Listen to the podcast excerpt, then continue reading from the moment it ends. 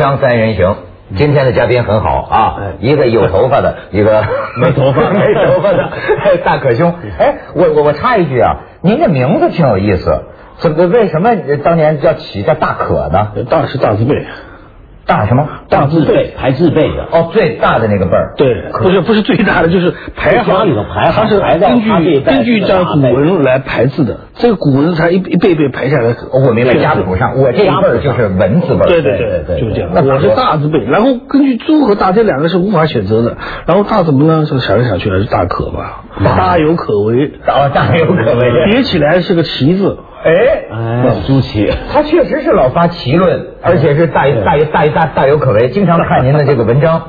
而且呢，这个大可兄，我觉得应该是对中国的教育界比较熟悉。对大学里的事儿知道的多。最近我跟你说打听一件事儿，我在这报上看来的。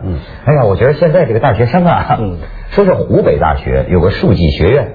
这个学院呢，比如说有一同学小张，他呀，你知道吗？他现在就觉得脑袋后边好像有人盯着他。啊，为什么呢？嗯因为他知道有一个同学在观察他，可是他不知道那个同学是谁。嗯，这个你知道吗？这个班啊，数据学院，它是个数学的这么一个班，出台规定，盯人战术。每名学生有一名神秘同学观察自己的学习和生活。呃，是什么？这个班呢，男女生数量相当，分成两组。每个月的第一个星期天，你自己同学在信箱里抽签儿抽出来的那个人，当然你不能看，抽出来的那个同学就是你的这个神秘天使，他叫小天使计划，嗯叫天天天使。那么这个同学就负责呀暗中观察你，但你不知道是谁呀。暗中观察的目的是什么呢？你看啊每周班会的时候，这个同学要写下对于他观察对象的一周情况的这个反馈和这个想要说的话。这个这个计划采用不记名的方式，一个月之后再换抽签儿就等于你是 有一有一盯梢的在盯着你。当然，本意说是好的。这个班里说呢，说我们是为了什么呢？开展这个活动，为了加强学生间的友谊和互动。如果每一位同学发现有一位小天使在关注自己，那他就会更加认真学习了。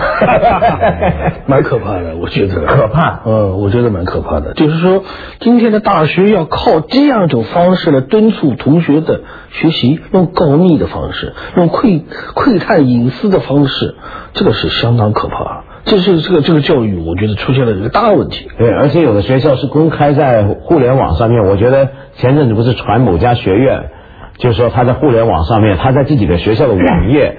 就是公开招聘这种信息员是吧？对就是学生去帮校方监督其他的学生。对那监督的东西除了是学习方面的成绩、态度，也包括呃道德、人品、思想正不正确等等等等嗯。那么这个东西让我想起来，有点像英国的军情六处啊。为什么呢？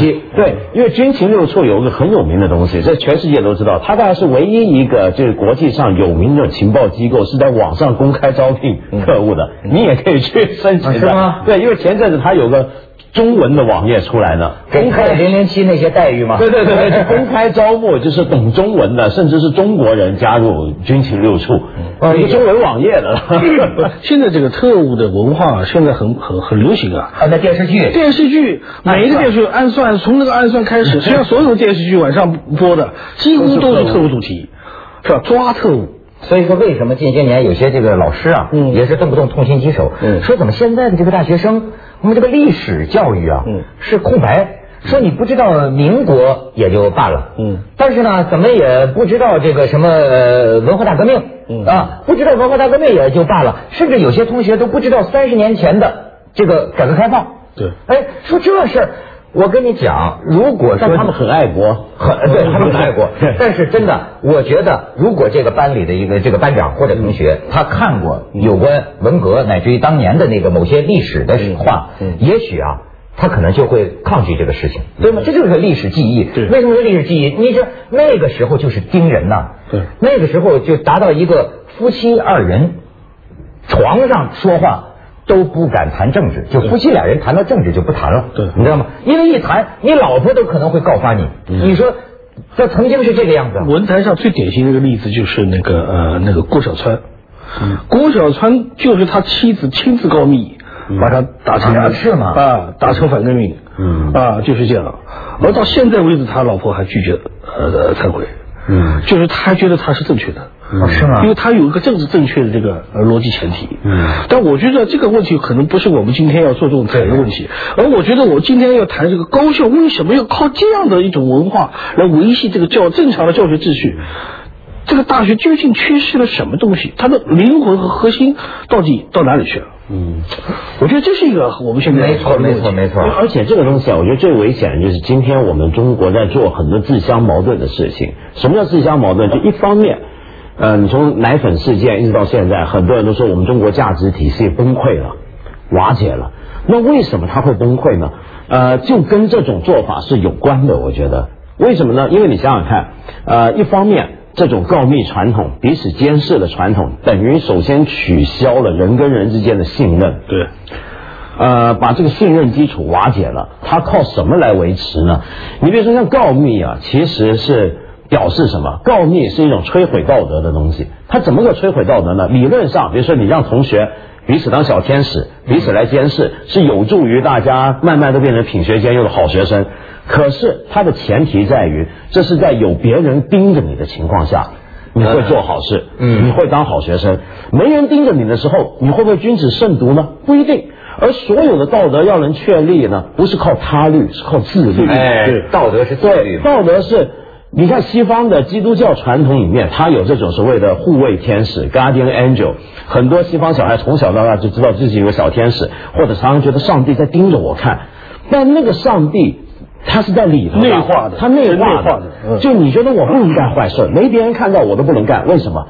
上帝知道的很清楚的。嗯今天我们中国的情况是，只要没人盯我，就什么都能干。是是，我也是。对啊，是吧？所以教育的产物啊对，所以你看，你看这种教育方法，你不就等于在鼓励人盯人，来确保你当好人？没人盯，你就干什么都行。我我我记得有一个外国美国的电影叫《女人香》嘛，嗯。呃，达斯汀霍夫呃是不不是达斯汀霍夫曼，是那个埃尔帕西诺对。演的那个呃瞎子那个也双呃盲目的那个对对对。退伍军人，嗯。他那个故事啊就是在讲一个大概是一个学校里，嗯。可能三个学生啊搞了点小破坏，嗯。后来这个学校就让这个学生们揭发是谁干的，嗯。那么有这个学生呢，他不愿意出卖朋友，嗯嗯。于是呢，他就遭到校方的处罚，好像是要开除他。嗯。最后这个退伍军人就说：“我当你的家长，我带你去，说我要发表一段演讲。”嗯。然后就在台上就是拄着他拐杖，我印象很深嘛。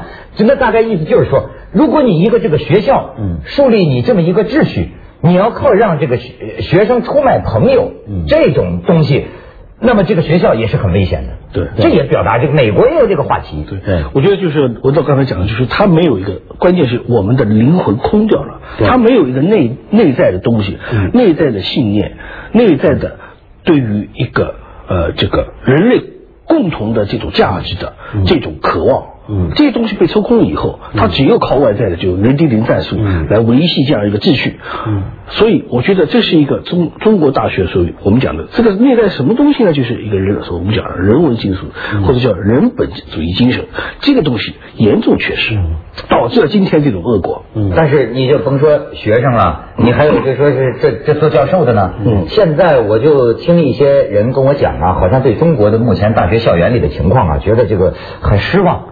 说现在搞成什么样子？有不有些人说话可能极端呐、说就乌烟瘴气，什么这什么老师市场化、老板化，然后呢这老板化啊对呀、老师呃学生叫叫老师都叫老板了，boss 啊，因为因为他可以他做项目，项目这学生给他打工，他就给你钱了，每天每个礼拜他西方大学也都喜欢叫老板的，对对对。在在咱这儿就真的有时候变成了这么一种关系嗯这么一种关系。所以人家说呀，说大学啊是人类社会发展的这个原动力啊。嗯嗯它为什么能成为原动力？我不知道该怎么理解。有人说像在西方大学，嗯说大学的历史啊，比你什么社会制度的历史甚至都久。嗯那么就是说，它始终保持，咱就说一块净土吧，它有一种学术精神，嗯呃呃，有一种价值观，呃，它至少在校园里还存留，嗯这样永远可以向这个社会啊提供一些好的思想和智慧。对，嗯，我觉得一个一个理想的大学，首先是教授，呃，他们是独立的，嗯是吧？是甚至是就我们讲的知识分子，他是个批判知识分子，他保持了这样一种独立的立场，来帮助这个社会推进，他们找到社会的各种瑕疵，告诉他们应该怎么改进。这是知识分子的使命。他在大学里面，这些知识分子他应该同样承担这样一个独立的观察社会的这样呃评呃评价社会的这样一个呃一个独立的立场。同那个更重要的是什么呢？他们是大学的真正的主人。嗯现在不是，现在整个大学是官本位。嗯，呃，按照朱学呃按照朱学勤讲话，呃，这个很他有一个很深重的词叫呃处长专政。处长专政，就是处长可以，甚至科长，甚至一个普通的科员，可以把老教授训的这个呃狗血淋头。哦，真的，这种事情经常发生。是斯文扫地了啊！他整因为这个学校真正的主宰是官员，不是教授。嗯，绝大部分学校都是如此。嗯，哎呦，这也是这个很多人愤愤不平的地方啊！锵锵三人行，广告之后见。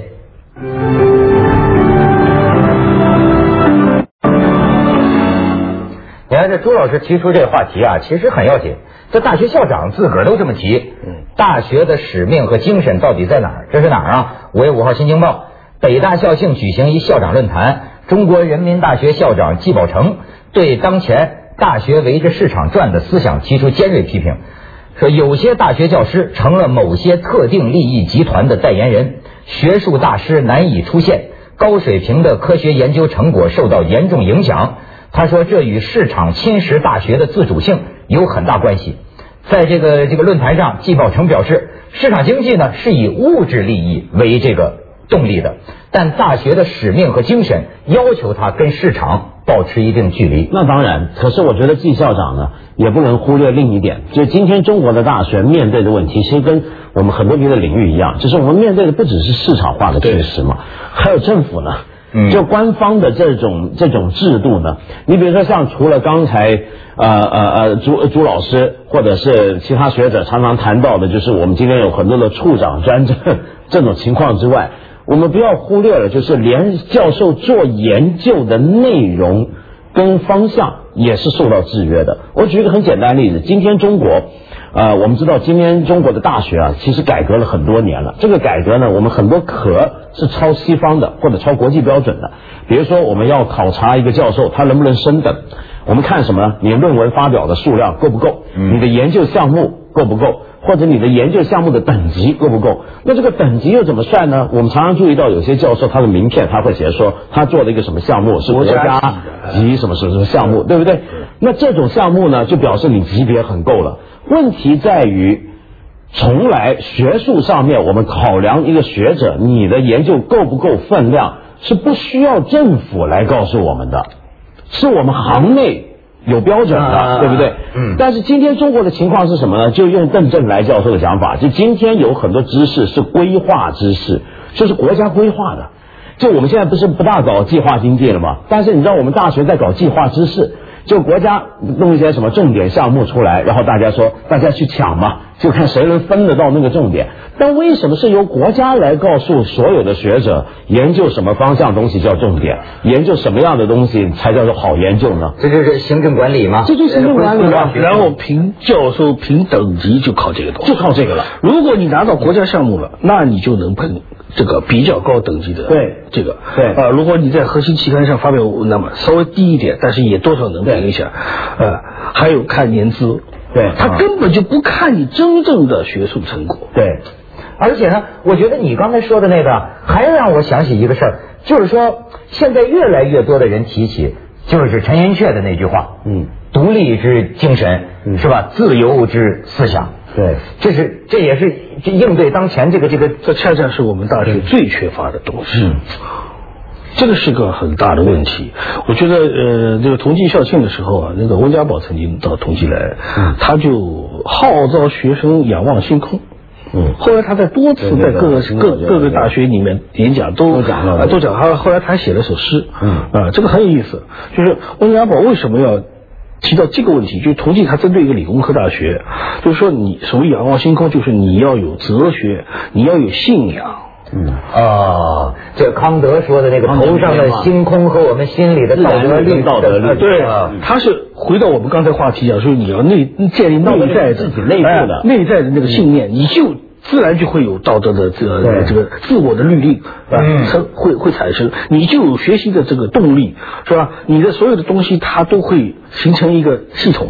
对现在这一切就全部是这个瓦解掉了。就就你说这，我想起最近有一政协委员呢，还是人大代表，我忘了，就是谴责嘛，说这个中学的时候把这个学生就分成文科、理科，这个就导致。这个理科的这个学生呢，他也缺乏这个人文这方面的这个这个素养。对那那那那文科的学生呢，又觉得跟现代科技科学没关系很很隔膜。对这这导致了这个人文传统和科学传统的隔离。隔离。所以你看，今刚才我们所讲的一切都牵涉到什么？就是我们的大学也好，中学也好，我们的教育呢，是一个严重欠缺自律的这么一个系统。所谓自律就是什么意思？说道德上你要学生监视学生，哪怕是监视老师，这是在道德上他律盖过自律。呃，在教育上面，在学术研究上面，你让国家规划的项目，哪怕那个国家项目是由一群精英学者来定，这也不应该让他们这样子来搞。就国家的项目重点的研究，你可以得到好一点的待遇或者好一点的评职称，这也是一个由他律代替自律。嗯就学术上面，什么叫好，什么叫不好，谁高谁低，这全世界学术界是自有公论的。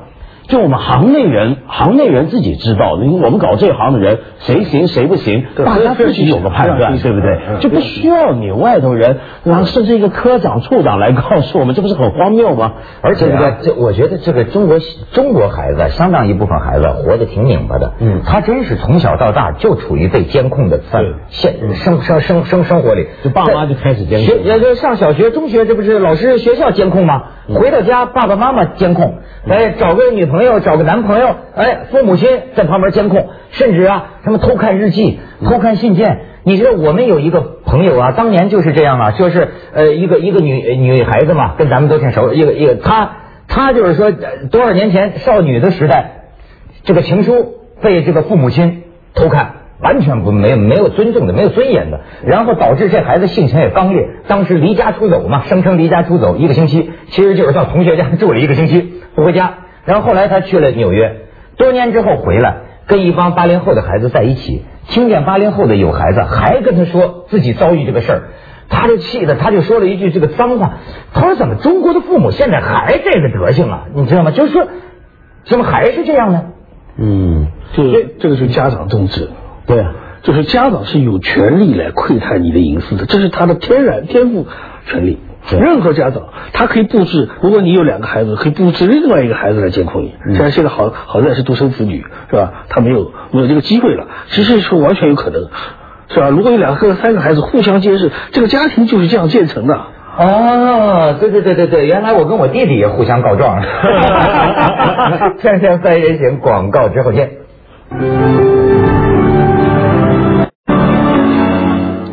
大家都在说这个应试教育，你怎么看？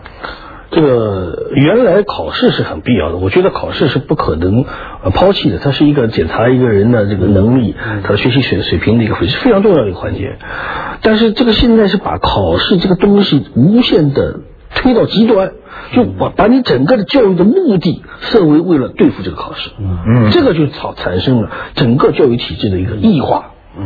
就是说，你所有的学习只为一个目标，它不是获得自我的精神的这种呃，这个获得这样一种自我的道德也好，自我的人格的这种呃培养啊，自我精神的这种熏陶和人格的确立，而是为了应付那一场考试。是整个小学为了应付考高中的呃考中初中的那场考试，整个初中为了考那个高中，呃整个高中为了考那个大学，考了大学以后为了考那个社会嗯呃社会那个那个公务员职称，或者是考研究生，嗯嗯嗯，他只有一个目标，这个就使得整个教育彻底畸形。那么为了满足这个东西，他可以不考虑独立的思考问题，他只要因为考试他是考试是规定内容规定的内容，嗯是吧？另外，考试的答案也是被规定的，规定的老师告诉你是这个答案，就是这个答案，你没有质质疑的可能性，你没有没有标准答案，这是标准答案，所以他完全放弃了独立思考的这种这种能力，因为他不需要。你思考干什么呢？你只要把考试考考过了就拉倒了。所以包括学校里面，比如说呃，像我们学校。呃，有很多很多课外的讲座，嗯这讲座学生去不去听是取决于这个东西跟我学的这个考这个试有关系，我才去听。如果没有关系，对不起，绝对不去。嗯，哎呦，就是现在，现在就是说实用主义到这种实用主义。说现在就是说，你针对什么市场需求啊，大学，人家说大学要不要这么样的实用，是吧？甚至有的什么连什么什么呃酒酒店招待、导游什么的，都都具体到那么个地步。他们说就说职业教育当然要加强，可是现在的大学就是这种，特别实用。我觉得现在很多学生在一起聊天啊，也都是说。干什么呀？学这个将来有什么用？嗯啊，学这个将来好不好找到工作？对一般都是这样嘛。对，哎，所以呢，我你想想看，我在香港也是这样子吧，因为香港本来就是实用不挂帅的一个地方嘛。所以我当年念大学的时候呢，在香港呢，很多人就说你念哲学你就完蛋嘛，对不对？念哲学是个，你哲学系毕业，你只能做哲学家，他们觉得没有正常行业，对不对？可是很奇怪啊，最近在欧美啊，特别在美国啊，最近几年啊，哲学成为热门的专业。嗯。就很多大学的学生呢，喜欢呃选课的时候喜欢选哲学，嗯为什么呢？因为他们开始发现，比如说念哲学的人啊，他是什么东西他都能够摸一点、碰一点、懂一点。比如说今天美国面对的各种问题，能源的问题、环境的问题、恐怖主义的问题，到了最后都会牵涉到一个哲学思辨的东西。哎所以他们开始喜欢念哲学。那么其实这个说明什么？我用美国这个当例子，我不是说美国人多么懂哲学的好处，而是说。这整个教育的文化开始在变，在美国呢，开始他们因为大学的就学人口多了，他开始觉得本科教育是个基础教育，你的职业部分是在本科后去完成的。嗯，那中国现在情况还不是，中国我们就把大学本科当成职业先修了。哎哎哎，你所以你就看那个奥巴马嘛，我就说，人家评价他这个演讲啊，说这是个有历史感的人，有人文感的人，对吧？现在的人聊天儿